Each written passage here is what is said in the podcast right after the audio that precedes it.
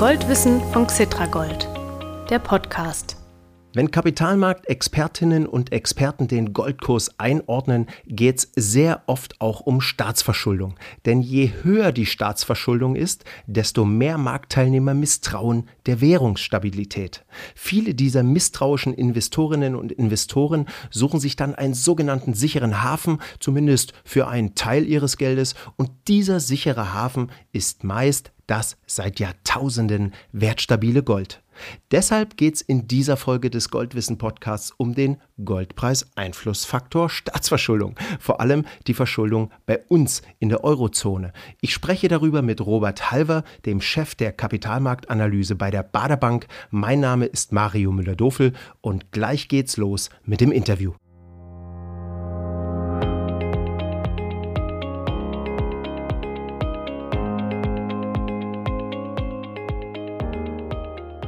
Lieber Robert Halver, ich freue mich, dass Sie sich wieder Zeit für diesen Podcast nehmen. Hallo. Ich grüße Sie, ich bin gerne wieder mit dabei. Herr Halver, viele Investoren, die Gold kaufen, misstrauen der Geld- und der Haushaltspolitik. Allerdings gibt es doch den Stabilitäts- und Wachstumspakt der Europäischen Union, mit dessen Regelwerk EU-Staaten zu einer soliden Haushaltspolitik gezwungen werden können. Bitte erklären Sie doch mal kurz, wie dieses Instrumentarium theoretisch funktioniert, wenn zum Beispiel ein EU-Staat eben zu viele Schulden macht. Ja, das Wort theoretisch ist gut gewählt. Es ist nämlich nur eine theoretische Größe.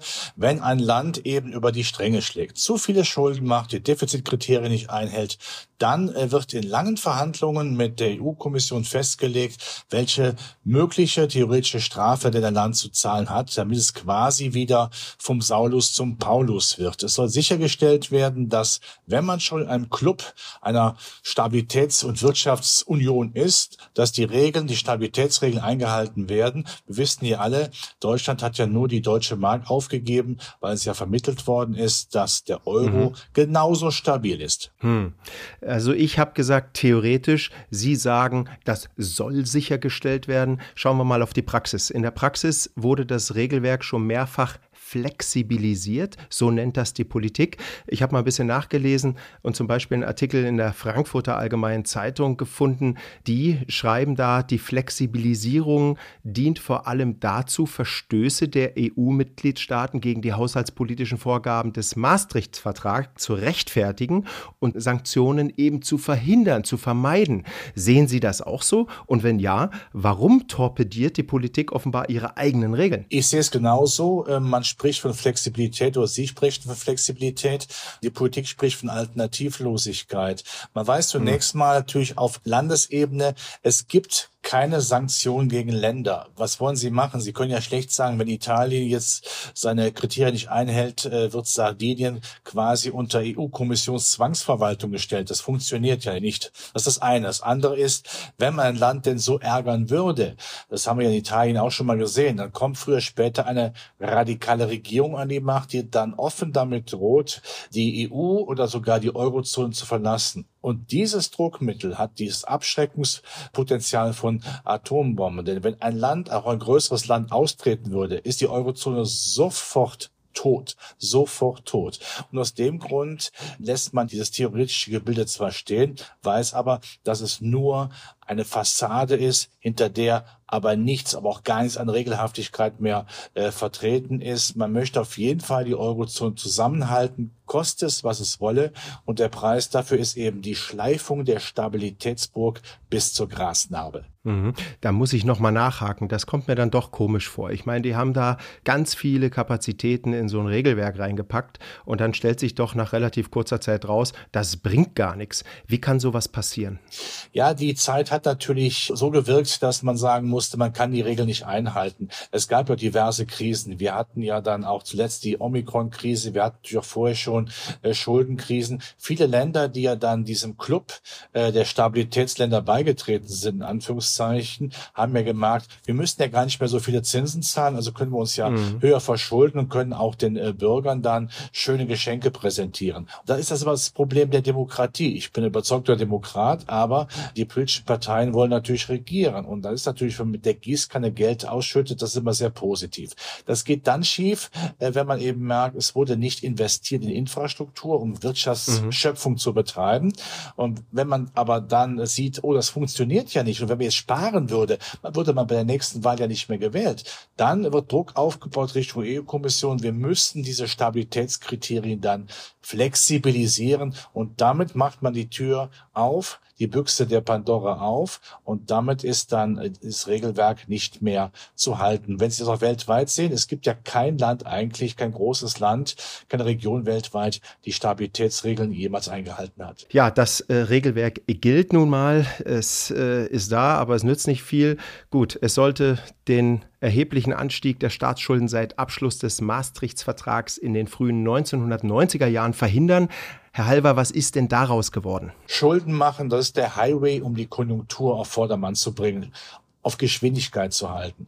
Was nutzt es denn, wenn man spart? So auch denken auch viele andere Länder in der Eurozone, in der EU, wenn damit das Wirtschaftswachstum begrenzt wird, wenn damit nicht investiert werden kann in Infrastruktur, in Digitalisierung, in Klimaschutz, dann ist das ja im Grunde genommen im weltweiten Wettbewerb sogar ein Handicap, dass die EU in die Lage versetzt, nicht mitstinken zu können mit den großen Regionen mhm. USA und China. Man könnte auch sagen, ja, äh, die Potenz geht verloren. So sagen es ja auch einige einige französische Politiker, wenn man sich zu viel spart. Sparen heißt immer weniger Wachstum, denkt man. Dass man natürlich auch intelligent sparen könnte, dass man durchaus an konsumtiven Ausgaben spart und das Geld eben dann in die Infrastruktur, in die investiven Ausgaben steckt. Das ging ja sicherlich auch, aber da sind wir wieder bei meinem Eingangsthema, dass dann die Wählerinnen und Wähler bei der nächsten Wahl sagen, dann wählen wir diese Partei nicht mehr. Also ist die Politik auch gefangen. Und jetzt haben wir mittlerweile hier eine Tür aufgemacht, wo ja jeder im Schmuddelanzug der Instabilität daherkommt. Und jetzt ist der Bann gebrochen. Und das heißt für mich, dass es wie eine, eine Schraube, die überdreht ist. Ja, das ja. Gewinn ist kaputt. Sie bekommen nie mhm. mehr zu, zum Ursprung einer Festigkeit zurück. Im Herbst 2021 2021 hatte die EU-Kommission mal eine Grundsatzreform der Haushaltsregeln ins Spiel gebracht. Ökonomen des Euro-Krisenfonds ESM hatten sogar vorgeschlagen, den Grenzwert für die Staatsverschuldung in der Eurozone von 60 auf 100 Prozent des Bruttoinlandsprodukts zu erhöhen. Was sollte so ein Schritt bringen? So ein Schritt sollte bringen, dass man die Regeln, die man nicht einhalten kann, jetzt irgendwo, ja, ich, ich denke mal, mit Täuschen versucht zu heilen. Man kann natürlich nicht sagen seitens der EU, wisst ihr was, wir lassen einfach alles fallen. Diese Regeln, die waren eh verkehrt, lassen was fallen. Das ist natürlich ein Armutszeugnis, das kann man nicht machen. Also muss man die Situation umdeuten. Man braucht also quasi einen schönen Aufhänger und sagt, dann lassen wir es zumindest auf 100 Prozent mit der Begründung, na ja, wenn die Wirtschaftsleistung 100 Prozent ist, dann könnten die Schulden ja auch 100 Prozent sein. Das ist ja nur fair. Äh, nur auch diese Regel, äh, die es ja so noch nicht gibt, aber diese Regel wird natürlich dann auch weiter ausgedehnt, weil es gar nicht anders mehr geht. Die Schulden steigen schneller als die Wirtschaftsleistung, so ist es nun mal. Und wir werden äh, auch sehen, dass ohne Kreditwachstum kein Wirtschaftswachstum möglich ist. Wir haben mittlerweile den Point of No Return überschritten. Das sehen wir sehr schön an Amerika. Also sagt so manches südeuropäische Land, von Amerika lernen heißt siegen lernen. Instabilität ist gut gut, weil damit das Wirtschaftswachstum angetrieben wird. Und wenn man Schulden machen, dann werden sie halt weginflationiert. Mhm, mhm. Wäre denn eine Erhöhung der offiziellen Schuldengrenze nicht immerhin ein ehrlicher Schritt, wenn doch diese 60-Prozent-Grenze sowieso nicht hält? Ja, aber diese Regel ist ja, hat ja auch nur eine zeitweise Gültigkeit. Man kann es vergleichen mhm. mit äh, in der Schule.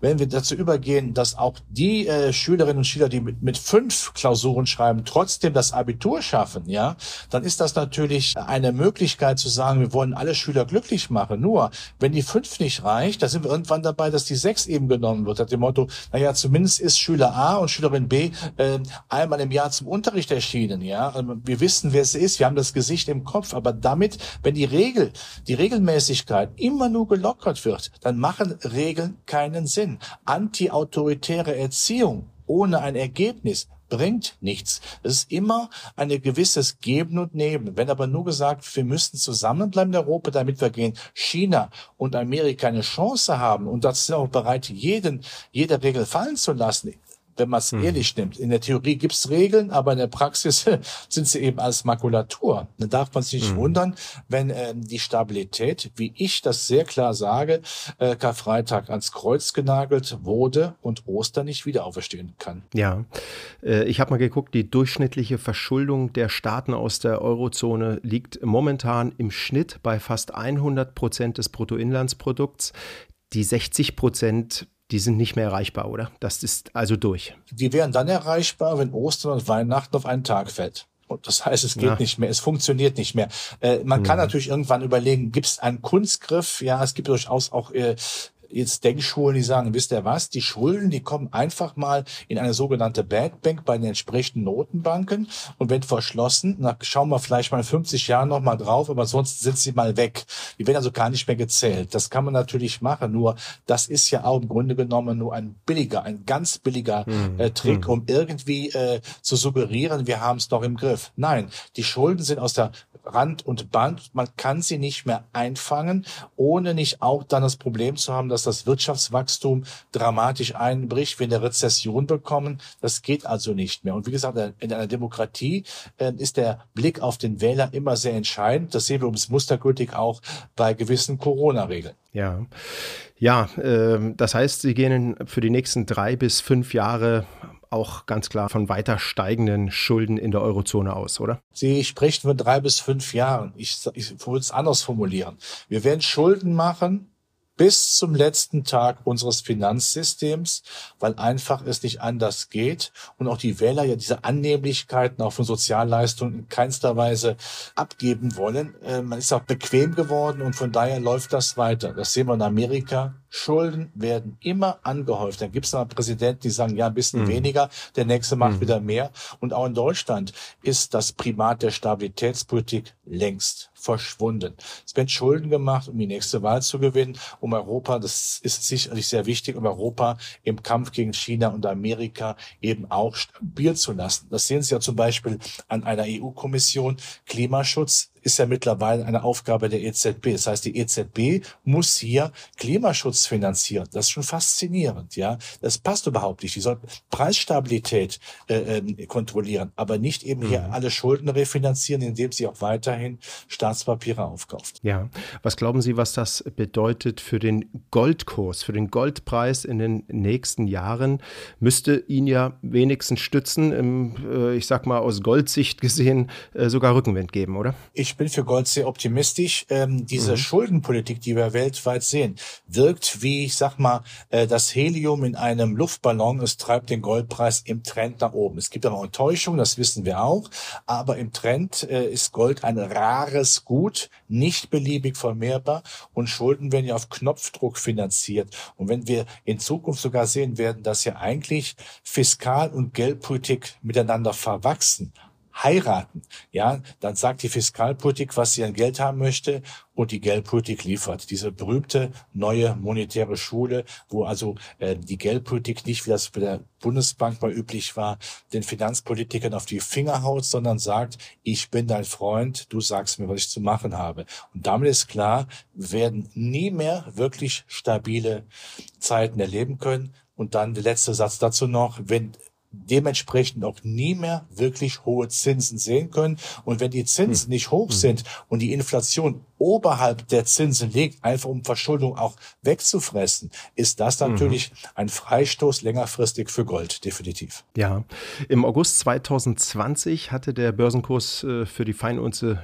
Gold mit etwas mehr als 2000 US-Dollar seinen bisherigen Höchstwert erreicht. Halten Sie es für realistisch, dass der Kurs vielleicht sogar schon dieses Jahr einen neuen Rekordwert macht? Das ist grundsätzlich machbar. Es gibt natürlich Alternativen. Es gab lange Zeit eben die Kryptowährungen. Es gab auch mhm. die Aktien. Es gab die Immobilien. Aber äh, ja, die gibt's ja immer noch. Die gibt's ja immer noch. Ja, immer noch, aber als Auffangbecken. Ja. Aber ähm, Gold als wirklich das sachkapitalistischste aller Güter, das nie kaputt geht, dass man nicht kleinkriegen kann, dass man nicht weginflationieren kann. Ja, Inflation, wir haben es eben angesprochen, wird auch immer stärker eingesetzt, um die Verschuldung einzufangen ist mir im Grunde genommen für Gold überhaupt nicht äh, bange und das können wir dieses Jahr erreichen. Und wir haben ja auch einen sehr großen Freund von Gold. Das sind die Notenbanken selbst, die ja weiterhin gerade auch ja. im asiatischen Raum Gold kaufen, alleine schon mhm. um aus der Abhängigkeit von US-Staatspapieren herauszukommen. Und solange die Großkopferten bei Notenbanken Gold kaufen, ist das für mich das Killerargument für Gold nicht gegen Gold. Also das heißt ein Argument für weiter steigende Preise, für, für, Definitiv. Nachfrage. Im, Im Trend, mhm. im Trend, ja. Und die Inder werden demnächst auch wieder stärker auf Gold setzen. Also das kommt alles, weil es ja auch eben ein Kulturgut ist. Und wie gesagt, sie bekommen Gold nicht kaputt. Gold ist unkaputtbar, hat eine wunderbare Wetterhaltungsfunktion. Das ist für mich ganz klar. Von daher gehört auch äh, Gold in jeder Vermögensdisposition eines jeden Anlegers. Gut, dann lassen wir uns mal überraschen, wie Gold sich dieses Jahr weiterentwickelt. Herr Halver, hoffen wir, dass die Schuldenmacherei doch irgendwie gut ausgeht. Die Hoffnung, die stirbt ja bekanntlich zuletzt. Und auch wenn unser Thema jetzt hier gerade an sich nicht besonders angenehm war, es war mir dennoch ein Vergnügen, wieder mit Ihnen zu sprechen. Vielen Dank und bis zum nächsten Mal. Vielen Dank, Herr Müller-Dofel. Aber die Hoffnung, die Sie äußern, die wird sich leider nicht erfüllen. Ah, ich, ich will noch nicht dran glauben. Okay, danke, Herr Halber. Bis bald wieder und liebe Goldinteressierte, gleich gibt's auch noch das Goldkurs-Update für Sie.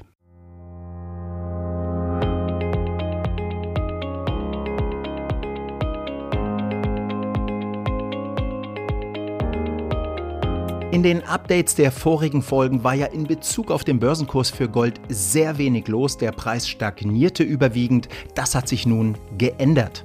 Zwischen der Veröffentlichung der Folge 24 am 11. Februar und der Veröffentlichung dieser Folge 25 am 25. Februar ist Gold um mehr als 4% auf über 1900 US-Dollar gestiegen.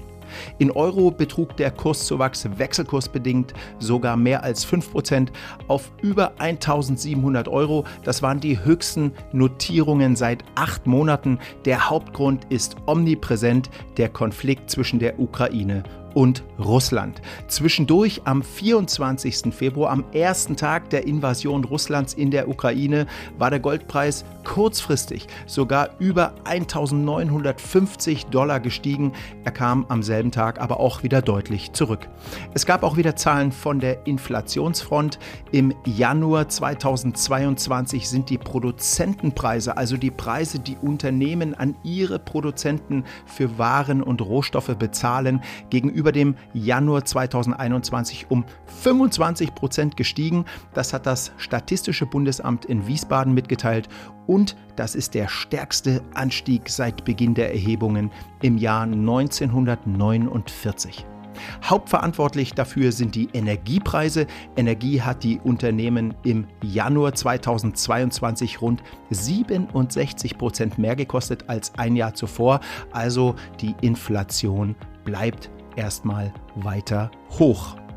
Wie geht es nun weiter mit dem Goldpreis? Eine Analystin der Schweizer Bank UBS meinte kürzlich, dass sie den Goldpreis Ende 2022 bei 1600 Dollar erwartet, also rund 15 Prozent tiefer als heute. Sie glaubt, der Goldmarkt werde wohl bald wieder makroökonomische Faktoren wie steigende Zinsen und Wachstum in den Fokus nehmen. Dann sei Gold nicht mehr so interessant. Demgegenüber stehen Marktbeobachter, die den Kurs dieses Jahr auf 2100 Dollar klettern sehen, weil der sichere Hafen Gold angesichts des fragilen Finanzsystems und natürlich der geopolitischen Verhältnisse weiter gefragt bleibt. Was machen wir nun mit solch unterschiedlichen Prognosen? Ich würde sagen, abwarten und Tee trinken, denn Gold hat eine Versicherungsfunktion fürs Depot und dabei bleibt es auch weiterhin.